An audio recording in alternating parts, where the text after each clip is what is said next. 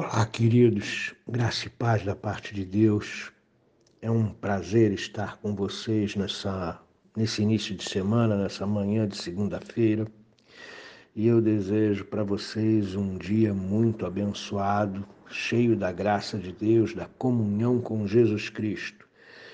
Quero convidá-los a meditar um pouquinho na palavra, na segunda carta de Paulo aos Coríntios, capítulo 9, verso 11 eu vou propor para vocês duas traduções, a nossa, que nós estamos acostumados, e uma outra que achei interessante. O texto diz assim: enriquecendo-vos em tudo para toda a generosidade, a qual faz que, por nosso intermédio, sejam tributadas graças a Deus. Essa é a nossa tradução. A tradução diferenciada que eu proponho é essa aqui.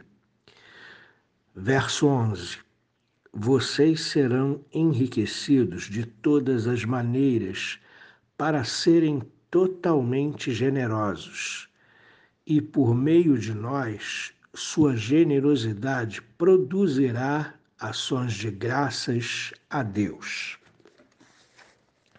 Você é uma pessoa inteligente e certamente já viu que na nossa tradução há uma certa dificuldade uh, na colocação das palavras e que nos leva a uma dificuldade de entendimento.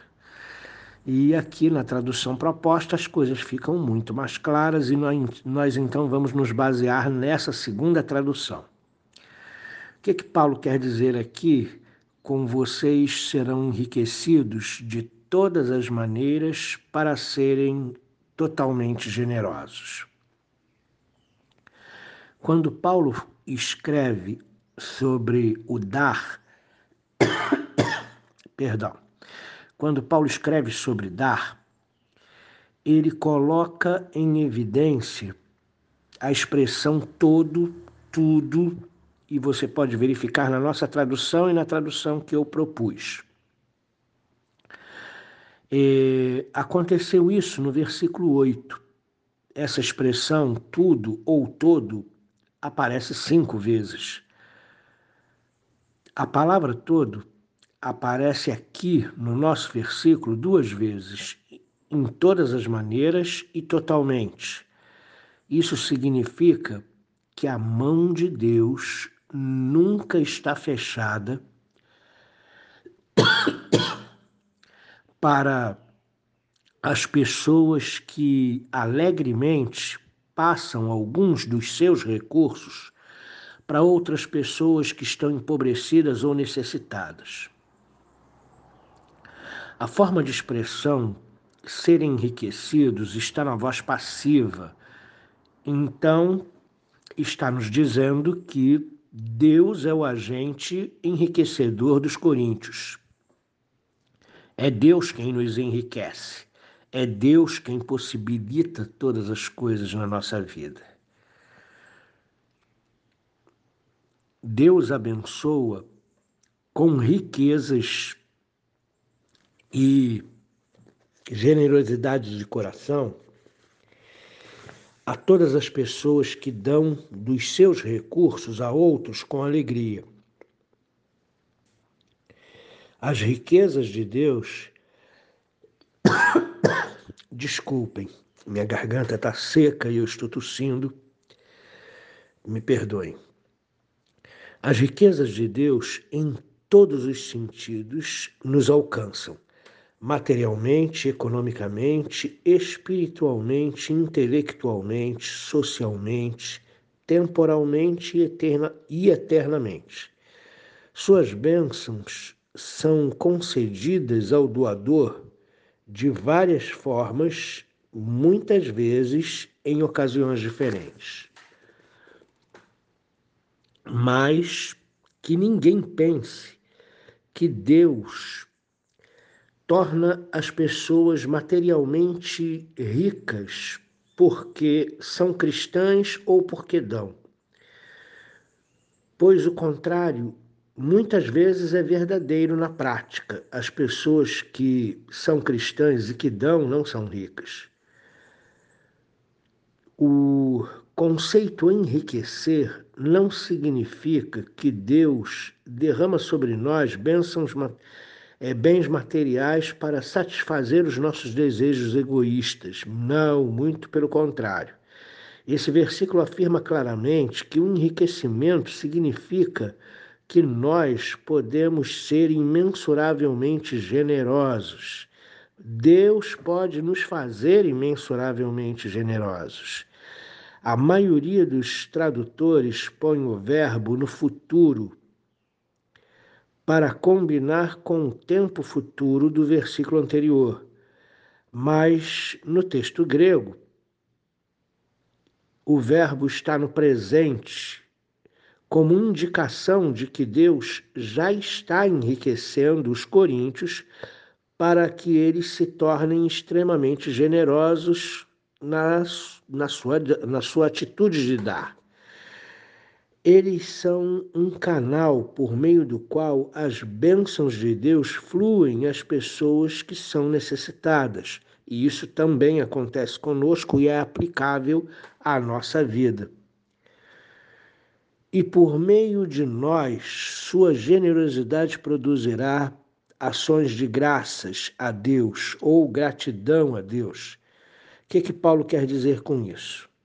Paulo usa de uma perspicácia poderosa de entendimento nesse comentário.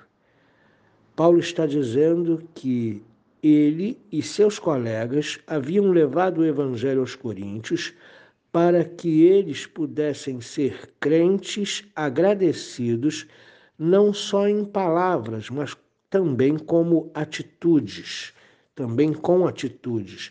Em outras palavras, a oportunidade de abençoar os necessitados era uma forma que os coríntios tinham de agradecer a Deus por terem sido alcançados por ele. Olha que interessante a forma que o apóstolo Paulo coloca as coisas aqui. Nós fomos salvos pela graça, nós fomos alcançados pelo, pelo amor de Deus, pela misericórdia de Deus. E quando nós somos generosos em dar alguns dos nossos recursos para outras pessoas que não possuem tais recursos é uma forma de gratidão por Deus ter nos alcançado e ter transformado o nosso coração num coração generoso. O Senhor Jesus Cristo mandou a Corinto missionários que buscassem exaltar a Deus em seu ministério, no caso, Paulo e seus colegas. Deus inspirou a Paulo a falar e a escrever sobre a coleta daquela a coleta para os pobres de Jerusalém, a igreja empobrecida de Jerusalém. O resultado será que os beneficiários dessa doação expressarão a sua gratidão a Deus e os contribuintes em todas as igrejas ficarão jubilosos e felizes no Senhor. Em suma, a igreja inteira se regozijará e dará glórias a Deus Pai. O ato de dar, queridos, é um ato espiritual, como já falei repetidas vezes aqui no comentário desses versículos. E quando nós damos com espontaneidade, quando nós contribuímos com alegria, seja para a igreja, seja para famílias necessitadas, eh, enfim, quando nós fazemos isso com alegria, isso gera no coração de quem recebe gratidão a Deus pela nossa vida e, e gera no nosso coração uma alegria de poder ter abençoado alguém, porque nós fomos abençoados, fomos alcançados por Cristo. E o ato de dar é abençoar alguém. Então nós estamos repartindo as bênçãos que Deus nos deu com outras pessoas. E isso é profundamente cristão. Que Deus nos abençoe nessa segunda-feira.